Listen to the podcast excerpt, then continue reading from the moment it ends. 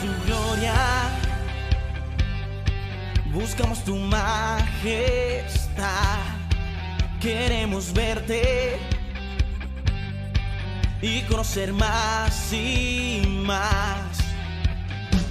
Nos gozaremos en tu ¿Qué tal hermanos? Bienvenidos a un nuevo devocional de mi diario con Dios.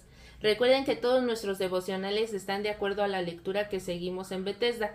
Este día nos toca leer Apocalipsis 12. Y bueno, hermanos, este capítulo nos habla de un tema muy interesante y muy importante. Quizás si ya lo, ya lo revisaron, pues les parezca una escena como de película.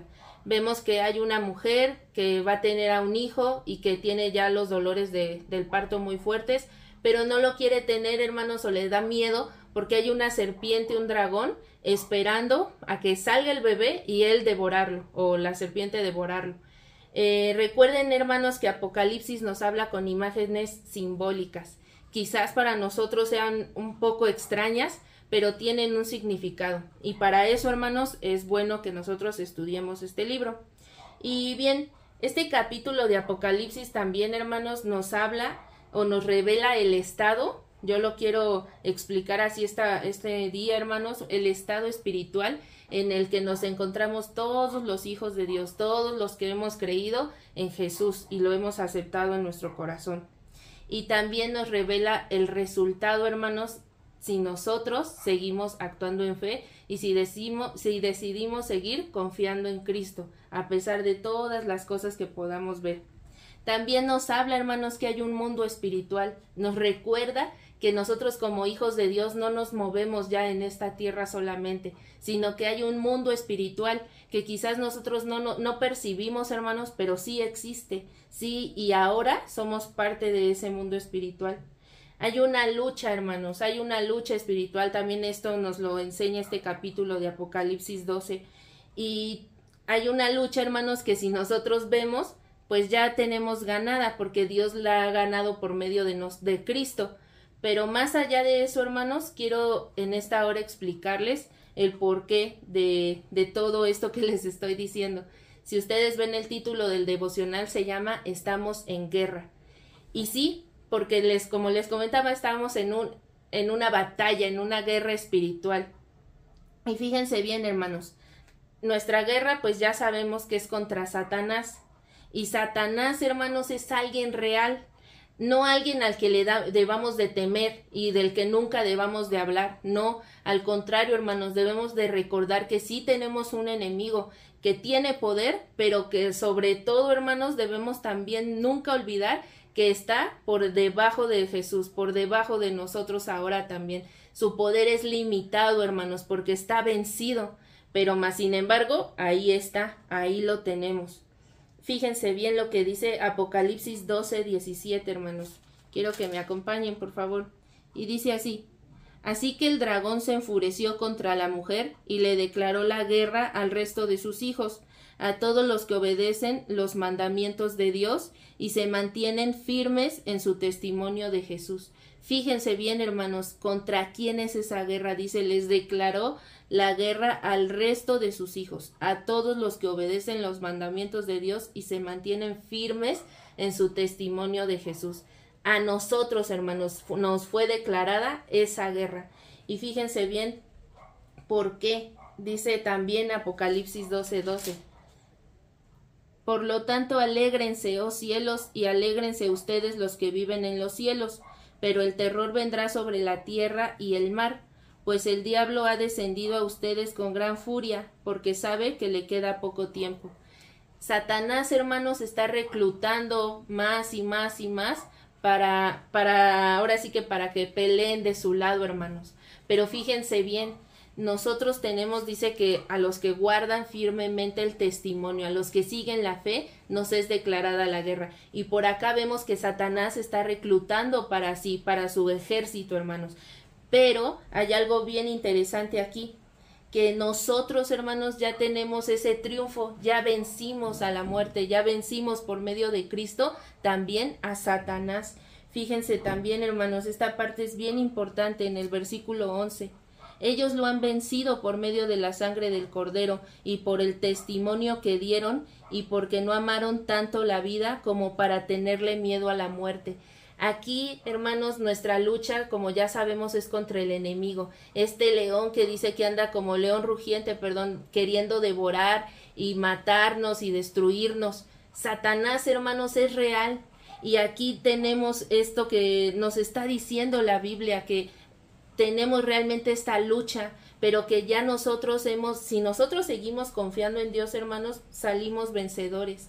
Como también nos lo dice la palabra de Dios, que pues anda como león rugiente, hermanos, y incluso dice que quiere distraer o quiere persuadir para que a los que aún son los escogidos se vayan del camino de Dios. ¿Cómo es esta lucha, hermanos? ¿Qué tiene que ver aquí Satanás con todo esto?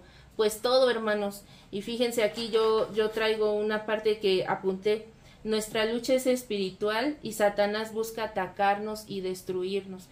¿Cómo, no, ¿Cómo lo hace, hermanos? Pues atacándonos por medio de nuestros pensamientos. Cuando te dice que Dios no te ha perdonado, cuando te dice que no eres digno del hijo, de ser hijo de Dios, cuando te recuerda tu pasado. Todas esta, todo esto, estos pensamientos, hermanos, es una lucha espiritual. Es cuando tú estás ahí luchando espiritualmente contra Satanás. Pero recuerda que no estás solo en esa lucha, porque dice que a los que ya los mandamientos de Dios y se mantienen firmes en su testimonio de Jesús, vamos a salir victoriosos, hermanos.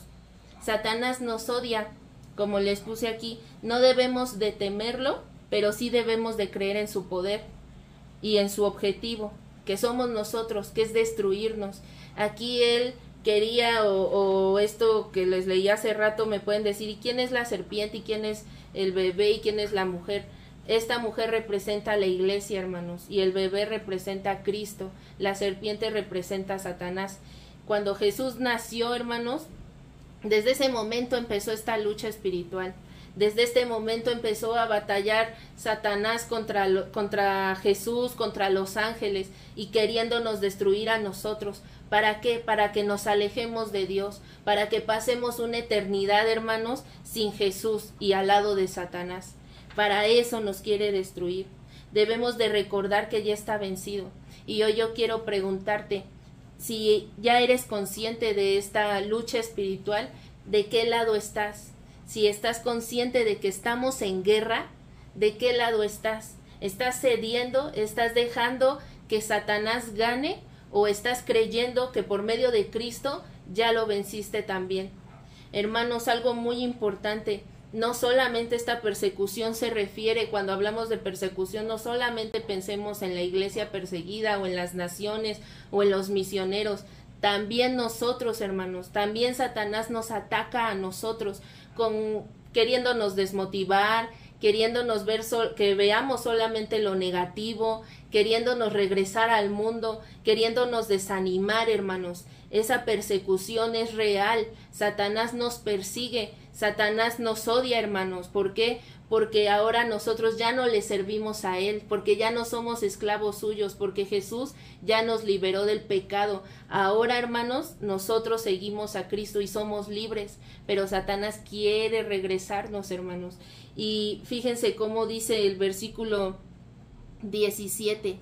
Así que el dragón se enfureció contra la mujer y le declaró la guerra al resto de sus hijos a nosotros eh, Satanás nos declaró la guerra, hermanos.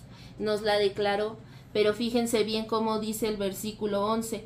Ellos lo han vencido por medio de la sangre del cordero, no por nosotros, hermanos, sino gracias a Jesús y por el testimonio que dieron, y no amaron tanto la vida como para tenerle miedo a la muerte. No tengamos miedo, hermanos, sigamos a Cristo. No es sencillo, pero sí es lo mejor, sí es lo que va a traernos una eternidad al lado suyo.